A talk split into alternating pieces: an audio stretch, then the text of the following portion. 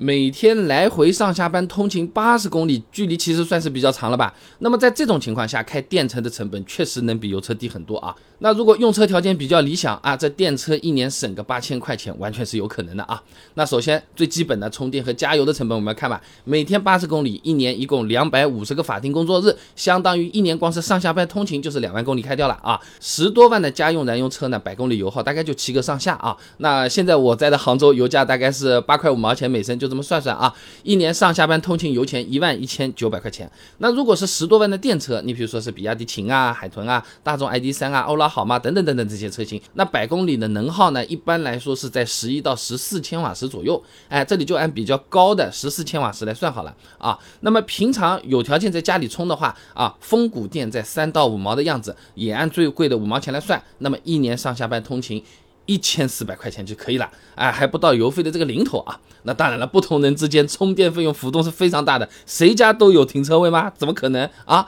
每天在家充的朋友，或者公司那边可以充，甚至是免费的，那当然是最省，没错。那么没有固定车位，只能在外面一些公共电桩来充的话，开销就会高了啊。特来电、国家电网这些 A P P 上面看了一下啊，最贵的差不多是一块五毛九一度电，算一下的话呢，一年电费开支呢四千四百五十二，那其实也比油车每年一万多的油费划算不少啊。而且现在十多万的电车呢，续航普遍有四百到五百公里了嘛，那就算考虑到续航打折，每周充个两次，也基本上能够满足通勤和周末出去玩的需要了啊。那么如果家附近有比较方便的充电站或者自己小区里面就有公共充电桩，哎，电车一样也是可以考虑买的啊。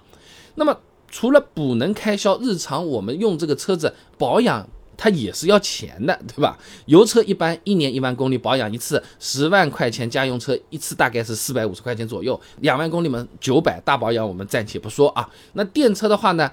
我们都说什么免维护啊什么的，也不是说完全不用保养，还是要出点钱的。拿比亚迪海豚来举个例子好了啊，平摊到每两万公里的保养开销呢，大概也是要七百块钱左右的。所以总的来讲，上下班通行八十公里，哎，有充电桩的朋友，电车每年能比油车省一万零七百块钱；没有充电桩的朋友，也能比油车省七千六百四十八块钱啊。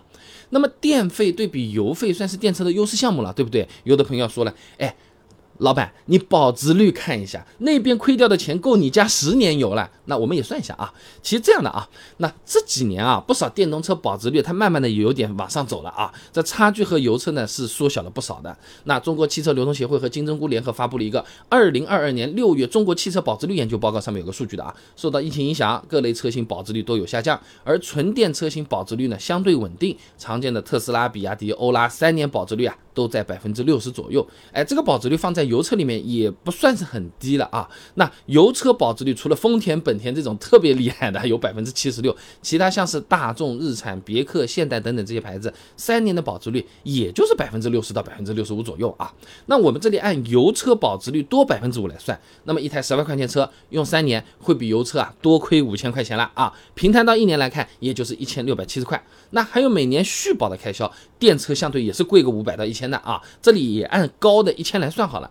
那么各种开销杂七杂八一加，电车一年还是能比油车省个八千块钱左右的。如果没有充电桩，哎，也可以省个五千块钱的样子啊。那除了我们前面讲的用车开销成本之外，其实我们还可以想一想，就是心情上的成本啊。你每天上下班通勤八十公里，你单程就要开四十公里，每天在车上待的时间其实不算短的，对不对？导航软件上看一下啊，如果在杭州四十公里路程的通勤时间，一般在一小时十五分钟左右。如果高峰期有拥堵也，严重了两个小时也不是说不可能啊。那之前我们视频讲过的，距离长的出行，我们乘客会更注重舒适性，而电车由于没有发动机，哎，在这方面啊，它是存在一定的优势的啊。张守元等人在期刊《汽车工程》上面发了篇论文，某电动汽车车内噪声改进与声品质提升上面有讲啊，这电动汽车的整车振动噪声呢，比同等燃油车低三到六分贝，